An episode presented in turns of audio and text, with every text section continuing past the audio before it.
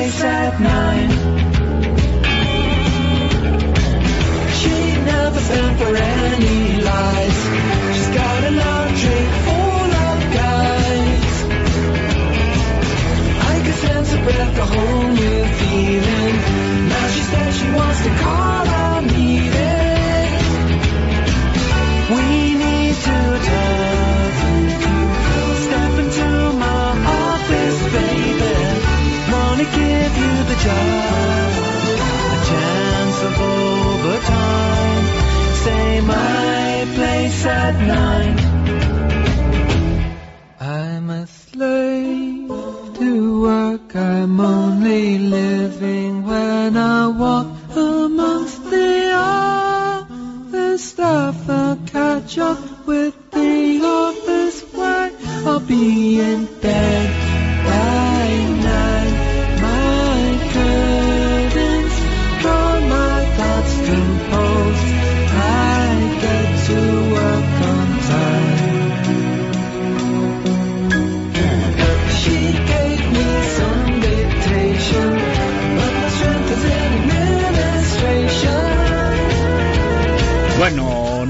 Muy buenos días. ¿Qué tal, Federico, Hola, Isabel? Adriana, 2 Muy buenos 0. días.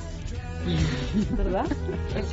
Que es verdad, 2.0, ¿no? Es Dos- verdad. Claro, es Es totalmente 2.0. Qué Vamos guapa a tener que poner al fotos, día, ¿eh? además. Sí. De videojuegos, yo me sí. estoy poniendo No, al día, yo la vi, decirlo. yo la vi, la he visto, he visto el programa ese, me lo he descargado. ¿Y qué te pareció, Federico? Pues no he entendido nada, pero pero vamos, me, como película, che, normal, no de dibujos, eh, pero vamos, yo no jugaría eso. Ahora, Adriana, lo viste muy bien, ¿eh? Hay que Eh. decir que también el director y los redactores están editando, que es una maravilla. ¿eh? Bueno, está ella saliendo como es ella, eh, ah, y de pronto por detrás pasan estrellitas, Estrellitas. cosas, signos, luces. Digo, ¿a qué pasa Gallardón? O sea, ha puesto ya cuerpos celestes peligrosos. Con Gallardón. ¿Eh? Bueno, no voy a dar ideas. Perdona. No, no. No, no, no, has tenido una... Hombre, para la temporada homenaje. que viene, juego de dardos, Gallardón. Ya había uno, un videojuego que era un pavo, había que cargarse al pavo. No, no, no, pero dardos. O sea... ¡Pa! No, que el protagonista que sea él se caiga a la zanja, tenga que endeudarse tipo Hombre, Monopoly. Eso es como la oca, pero es hacerlo que, más que- suave. que caiga continuamente, ¿no? O sea, Será vale. por obstáculos en Madrid, será por obstáculos. Pero lo de los dardos... A lo mejor a él le gusta Oh. ser Lara Croft. Oye, que yo no lo sé. A este, bueno... eh, Sí, todas queremos y ser Lara Madame. Butterfly también y lo que sea menester. Que lo estoy arreglando. Sí, no, me estás metiendo tú a mí No, no, también todo en esto un jardín. en la selva. De- Sí, sí. Vamos a cosas mucho más amenas. Eh, antes de, de irnos a Vallecas, hoy aparece en El Mundo Esperanza Aguirre, tres fotografías, una secuencia de su conversación ayer con, con los bomberos. Sí. Y es que le van a perseguir a Esperanza Aguirre por los distintos actos que tenga para reclamarle pues mejoras laborales, horarios, que eso sí lo ha concedido la Comunidad de Madrid, ampliación en la plantilla. La Comunidad de Madrid ha dicho que no hay dinero para ampliar la, la plantilla. Según los bomberos haría falta hasta 180 personas más. eh, la comunidad solamente va a ampliar 80. Y ayer a la salida del Hotel Wellington pues le estaban esperando a Esperanza Aguirre y creo que iba con su madre, Esperanza Aguirre. Y es gracioso lo que reproduce el Sí, diario mamá, que dice... métete dentro. No, yo me quedo. O sea, es lo que que diría cualquier madre. No, Claro. yo me quedo aquí. Yo a mi hija sola no la dejo con estos sombrones que a saber. Bueno, pues en ese momento, Esperanza Aguirre lo que hizo fue coger eh, su iPhone y llamar directamente a Francisco Granado, al consejero, y decirle, a ver, Paco, Paco, habla con ¿qué pasa estos aquí tíos. que no me entero de nada y vente para acá? Incluso le enseña a los bomberos que sí que Sí. de verdad que estoy llamando al consejero. Y han quedado en una próxima reunión para solucionar este, este problema. Pero es la naturalidad, yo creo que Sí. de la que en además la hace gala, foto ¿no? superior hay un bombero muy mal educado. Si estás pidiendo aumento de sueldo, no te pongas chulo. Porque si te pones chulo, aparte que te pueden chulear y te pueden echar, no conseguirás aumento de sueldo. Es que le da un aire a Tomás Gómez, fíjate. Yo creo que es un primo de Tomás Gómez. Es ese tipo de chulo así, pasa, parla, que... No sé, ¿no? yo no sé si es un efecto de la foto, pero es verdad que está invadiendo su espacio, el espacio Sí, de Esperanza sí, es la decir, típica cosa de amedrentar, invasiva. Pero- con nariz, Sí. ojos con ojos. Pero No, se en bueno, absoluto, bueno, bueno, ¿no? es que le puede hacer La Comunidad de Madrid Sí. le ha ofrecido a los bomberos que si quieren, si hace falta más personal, lo que pueden hacer es hacer más horas extras, claro, pagadas, que se pagan bien. También. Los bomberos han dicho que no. Ah, bueno, pues Horas mira. extras no quieren los hacer. bomberos también mantienen un contencioso contra Gallardón porque en determinadas estafetas de bomberos tienen en los camiones colgados carte- carteles, no, son artículos de prensa en los cuales eh, ofrecen sus reivindicaciones y critican al alcalde. O sea que Sí. los bomberos tienen abiertos varios frentes. Sí. Sí, pero que critiquen a Gallardón no quiere decir que tengan siempre razón. Pero mira, casi siempre, pero, Pero, no siempre. vemos estas fotos con Esperanza Aguirre, pero con Gallardón no, porque él no baja la arena, nunca se va a encontrar con los bomberos a no ser que haya fuego en su para casa. eso tiene a su esclavo moral, eh, mini yo y mini Pimer. Bien. Y de Aguirre, si en tierra fue Bombay, si por aire Móstoles, pues Sí. ayer, según el diario ABC, que el país de otra versión, ayer se llevó un buen susto en el mar, por agua, Esperanza Aguirre. En el mar. Sí. ¿Dónde? ¿En, el mar? pantano de San Juan. ¡Hombre!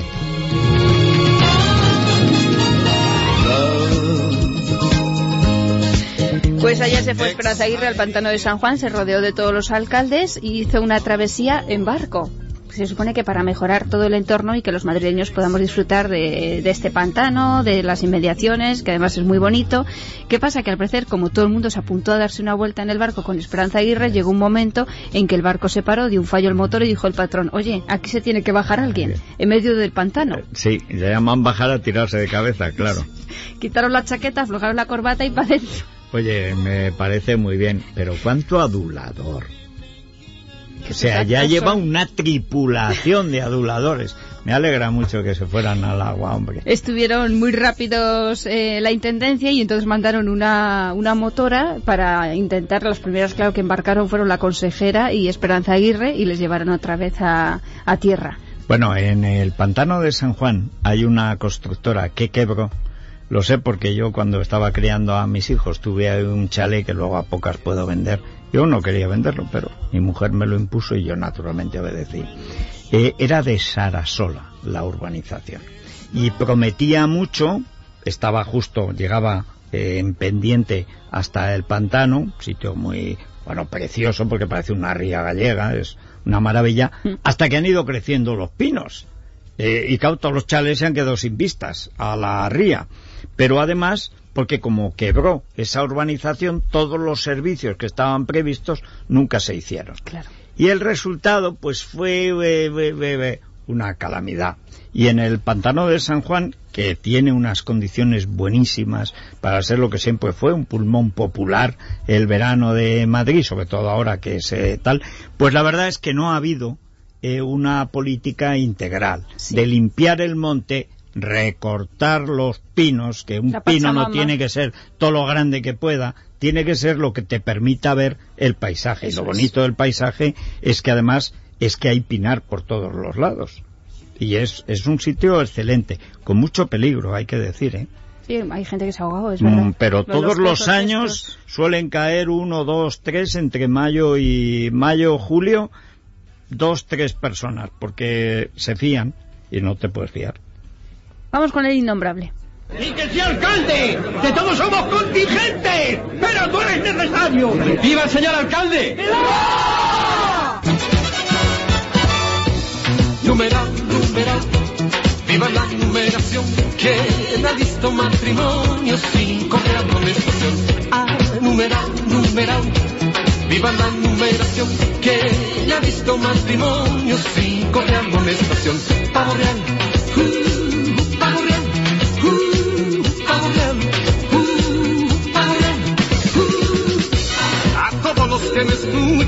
Bueno. Pues es, se ha confirmado el desalojo otra vez en, en Vallecas, en Puente de Vallecas. Siete familias eh, han sido expulsadas de sus casas. Al parecer la policía, gran despliegue policial, incluso de policía nacional, Por han llegado si allí. les disparaban con morteros o qué. Claro, debe ser el gran peligro que supone ser una familia de Puente de Vallecas. Ya Sí, además había cuatro claro. niños. Estos cuatro niños peor, pueden tener claro. cuatro tanques y acabar con la... Eso es. Están eso es. heroicas nuestras fuerzas del orden, ¿eh? Eh, Con los judíos no actúan, pero contra los pobres sí, ¿eh? Pues a las 4 de la mañana ya han empezado a coger posiciones. eh, A las cuatro. A las 4 de la mañana. Claro, había que coger al ejército enemigo desprevenido. Sí, ya se sabe, es una táctica de guerra. Claro, Muy héroes, que son unos héroes, o sea... Y al parecer ha sido a las 8 de la mañana cuando han empezado a desalojar a estas familias. Entre ellas había propietarios, también gente que tenía alquilada la casa y se le ha dado una opción de realojo solamente a una parte de estas familias. Pero allí estaba Adriana Rey que nos va a dar todos los detalles porque ha habido un segundo capítulo y una segunda parte y un segundo escenario de este desalojo. ¿Qué tal Adriana? Buenas ¿Qué tal? tardes. ¿Cómo estáis? Pues fue un desalojo un poco en las mismas condiciones que los que los anteriores, sobre todo justo el anterior de hace un mes, no sé si os Sí. acordáis, en Avenida de San Diego, que les habían mandado las notificaciones sin hora para evitar que fuesen los medios de comunicación. De hecho, la anterior, en la anterior ocasión habían ido a las 5 de la mañana. En esta ocasión se adelantó la policía municipal a las 4, como decía Nuria, y entre las 8, 8 y media empezaron a, empezaron a desalojar muchísima presencia policial, que fue a mí lo que más me llamó la atención en cuanto me bajé y lo vi. Y lo que también me llamó mucha la atención es que esas siete familias que había, todas estaban en situación de legalidad. ¿Vale? Había tres concretamente que eran propietarios y los otros restantes eran arrendatarios. Entonces vamos a ir contando cómo sucedió todo. Si os parece, vamos a escuchar primero el ambiente, la gente muy enfadada por esa gran presencia policial en, eh, en Sierra de Lucena número 13. ¡Cumplimiento de la ley! ¡La ley está para ser cumplida, señor! ¡Entendimiento! ¡Sois unos canallas! Y lo sabéis perfectamente. ¡Carecéis de la más mínima vergüenza! Este era uno de los, Madre de los mía. desalojados, muy enfadado precisamente por, por esa falta, primero de aviso porque también me comentaba uno de los abogados que las notificaciones efectivamente había, hay un juez que ha dado la luz verde, pero el juez también tiene que fijar la fecha de ese desalojo. Y en Bueno, esta es que en este caso, como a este se le dan muy bien los jueces, los jueces blanditos, siempre encuentra un juez que le da unas manos libres impresionantes. Eso, si no tiene fecha, no vale. Y si Díbar fuera lo que tiene que ser, cogería al juez y lo empapelaría. Diría usted, esto o es prevaricación o lo parece. Usted ha dictado una providencia injusta a sabiendas, porque no concreta la hora. Y ha mandado a esta pobre gente a tener que aguantar este ejército de policías que mira que hay cosas que perseguir, ¿eh? Recordemos que ya los vecinos se han querellado contra tres jueces de lo contencioso administrativo precisamente por todo, por cómo se está desarrollando todo, todo este capítulo. Yo iría por el Consejo, porque es un caso de prevaricación. Es decir, el Consejo está amparando una sistemática prevaricación que vulnera los derechos más elementales de los ciudadanos, que son propietarios de sus casas. Efectivamente. Eh, esto estaría bien que ahora estas familias... Lo que pasa es que, claro, es la gente normal, la gente decente, la gente pobre, que es de la que abusan estos sinvergüenzas. Pero si no, es para montarle el pollo. ¿Dónde vive el juez? Pues mira, a las cuatro de la mañana te vamos a echar la puerta abajo. Oye, ¿lo entienden esto? Perfectamente. Pasa que hoy es lo Mira que- qué bien tratan a los narcotraficantes. Mm. Con un cuidado hasta les dejan volar. Y además, ahora que dices eso, Federico, me llamó muchísimo la atención porque a 50 metros, más o menos, hay una caravana en donde hemos estado hablando con, con vecinos eh, que nos aseguran que, bueno, hay un poblado gitano y se está traficando. Allí no se meten y no hacen absolutamente Ah, no, no, nada, no, pero no. echan a Todo la lo gente que es contrario, propietaria. se ha realojado Claro. a gente que, que Efectivamente. Se trafichea con drogas y se le ha realojado en esta zona para degradarla aún más. Entonces, Bueno, claro, porque al final si hay que derribarla para montar el numerito que tenga previsto el alcalde, es una vergüenza. O sea, yo si fuera policía es que me haría el araquiri, el seppuku. Es decir, o sea, que no persigo a los que están vendiendo heroína a los quinceañeros y machaco a tres familias a las cuatro de la mañana a- apostado como si fuera la guerra de África. Vamos, hombre, qué vergüenza. O sea, vestir el uniforme para eso. Vamos a escuchar, si os parece, las reacciones de estas familias recién desalojadas. Mal porque he dejado ahora mismo ahí todos los recuerdos de mi vida, desde que tenía dos años. O sea, me ha dado un- un- una pena, me han, me han quitado un cacho mío, es que me han quitado un cacho de mi corazón que estaba ahí. Me han dejado en la calle y han dejado a dos niños en la calle. No nos han ofrecido absolutamente nada, no tenemos nada. Estamos en régimen de alquiler. Aquí está mi contrato de alquiler, ¿eh? por 10 años. Esta chica, concretamente la que hablaba, estaba de arrendataria con su marido y con sus dos hijos. Eh, yo hablando con el abogado me comentaba que la gente que está de arrendatario en una vivienda alquilada tiene derecho a un realojo Sí. inmediato. Entonces, a esta familia en concreto, eh, bueno, no se pusieron en contacto con ellos previamente antes de este, de este desalojo, que es lo que se debería de haber hecho. Directamente en cuanto se produjo este desalojo, les dijeron que, bueno, que se podían ir una semana a una habitación o un albergue y después, Servicios sociales. Ah, o sea, encima todo ilegal. De manera que la policía lo que está es protegiendo por la fuerza la vulneración de la ley. Es- Está muy bien, Es además eso- de no perseguir el delito justo en la puerta de al lado. Brillante. Es que Rubalcaba. ¿Era municipal o No, y nacional? nacional las dos. Y las Las dos dos, ¿no? las Es que tal para cual. Es que tal para cual. Gallardón y Rubalcaba. Es que lo lógico sí. es que si a ti te van a desalojar, que ya, ya hay alguien del ayuntamiento que vaya y dice, vale, te vamos a desalojar este día, pero mira, te vamos a meter en esta casa. ¿Qué Bueno, te es parece? que ¿Qué es es el lo- contrato? es ¿Cuáles son las condiciones? Claro. No sabían a dónde iban. A las Pero 8 de la mañana no sabían a yo, dónde yo me pregunto, porque aquí hay unos jueces que son los que tienen en su mano arreglarlo todo o de hacer lo que están haciendo, que es una vergüenza. O sea, primero, toda la posibilidad, estamos hablando de muy pocas familias. Sí. O sea, con lo que se gasta Gallardón en un coche o en la Caja mágica. mm, basurilla esa de la moqueta para no sé qué, realojas a estas, si total estamos hablando de 20, 30, 40 familias, Hmm. pero si en los coches de sus asesores caben todos holgadamente, eh, quita a 200 asesores y coloca a 50 familias. Pero esto el juez tiene que hacer en la providencia eh, la cautela de proteger a estas personas, que son los humildes, que no son delincuentes, y además que a los delincuentes no los persiguen.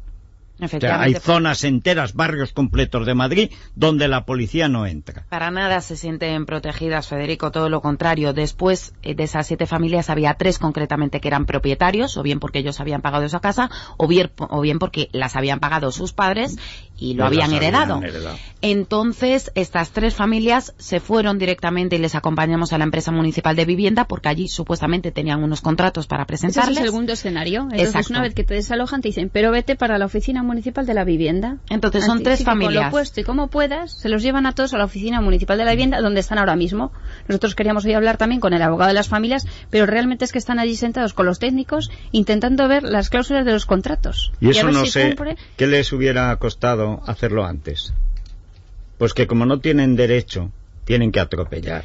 Porque si no, es muy fácil Y a la desesperada la firma, pues está claro. Es obligada. Es que a la desesperada... Pues claro, ya te han echado de dices, casa. bueno, mira, pues abre una casa nueva, una puerta nueva y bueno, venga, Sin ya saber está. ni cómo están ni si tuvieran eh, medios y un buen abogado, el abogado, en un año o dos, tres, dada la justicia española, destrozaría el Ayuntamiento de Madrid, tendría que pagar una indemnización brutal para que vivieran en la Creo que eso es lo que están repasando los contratos, que de verdad que aunque ahora firmen que se vuelve, que les dan otra casa donde puedan estar alquilados, no, creo, durante hecho- cinco años está de hecho momento. con violencia, si eso no vale nada, eso cualquier abogado te lo destroza en un juicio. Ya. Dice, hombre, lo sacan a usted a las 5 de la mañana. Señoría, Sí, que no si a usted la hacer. sacan a las 5, no se dirija a mí, señor abogado. Bueno, pues señor fiscal o cualquiera.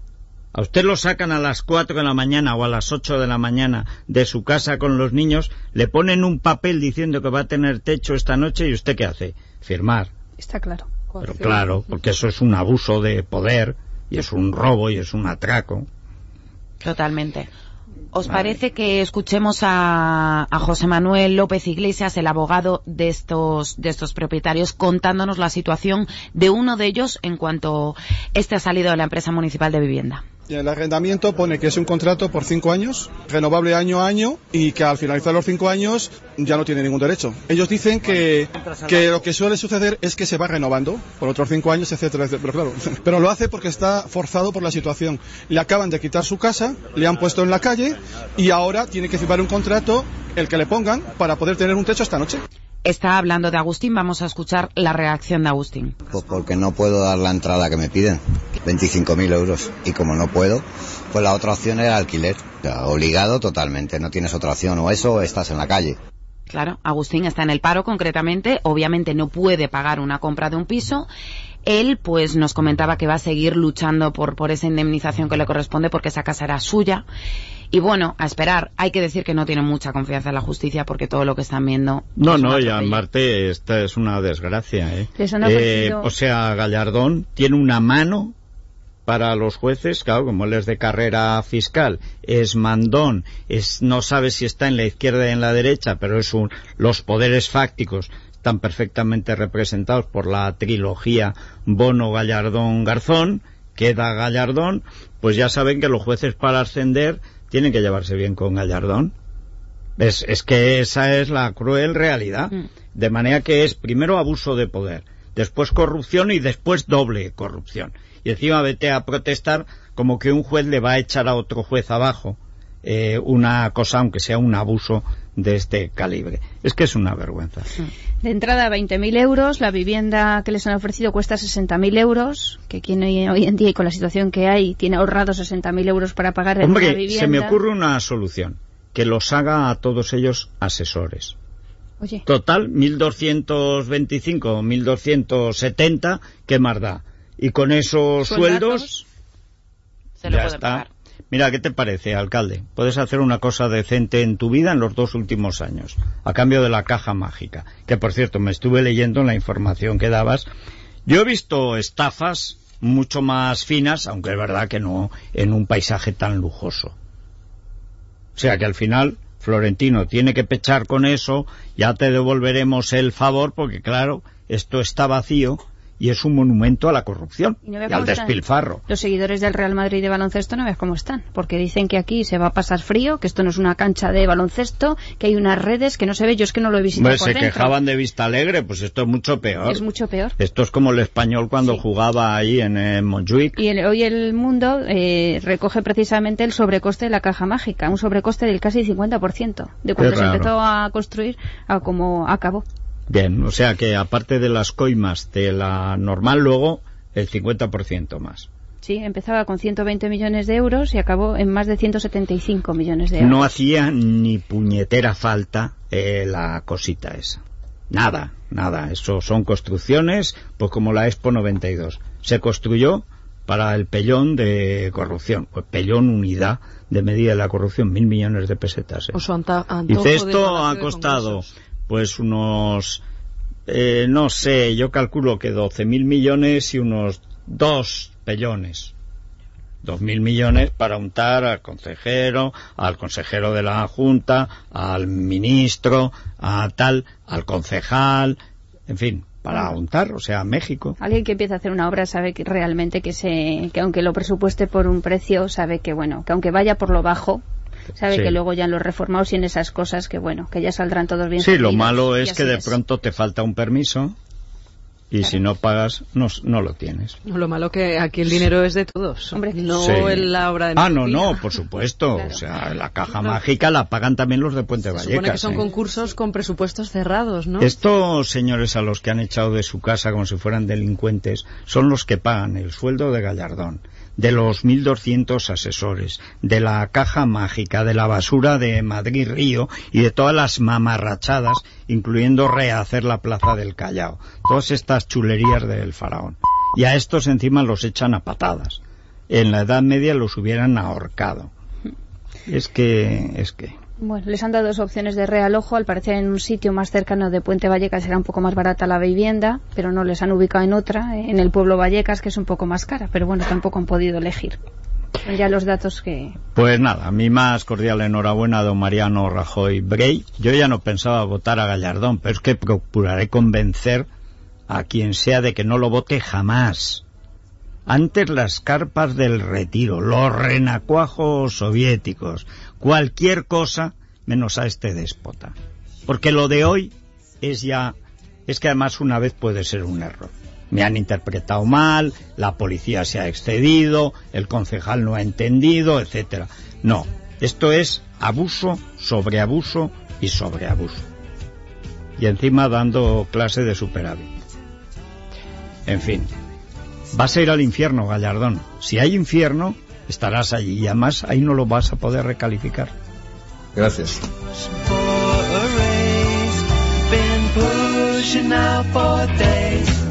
Es radio.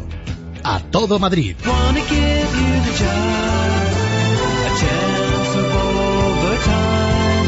Say my place at night.